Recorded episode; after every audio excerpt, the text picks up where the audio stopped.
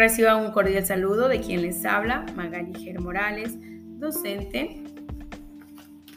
La calidad de los aprendizajes mejora con el solo empleo de recursos digitales. Les diría que sí, porque los recursos digitales es una parte muy productiva, muy positiva en el aprendizaje.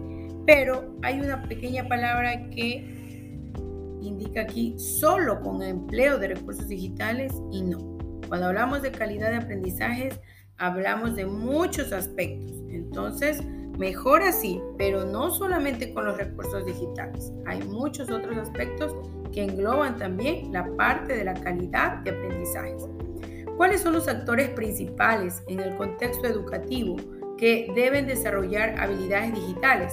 Pues la comunidad educativa, padres de familia, estudiantes y docentes. ¿Por qué hacerlo? Porque el docente es el mentor, el que indica al estudiante, entonces debe dominar estas habilidades.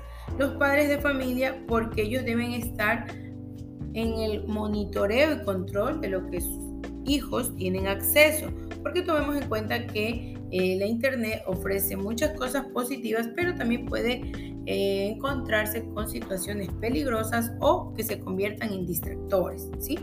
Y por último, pues los estudiantes. Hay que desarrollar habilidades también en ellos.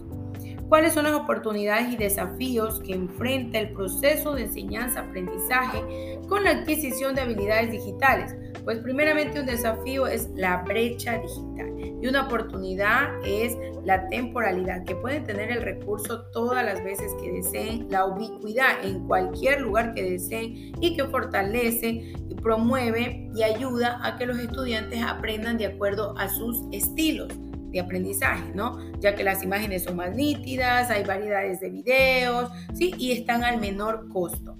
Por último, tenemos el desarrollo de habilidades digitales. Es un tema de manejo de dispositivos digitales o el diálogo de estos recursos en el contexto educativo. Claro que sí, ya que no puede pasar desapercibido cuando hablamos de innovación, hablamos de recursos digitales.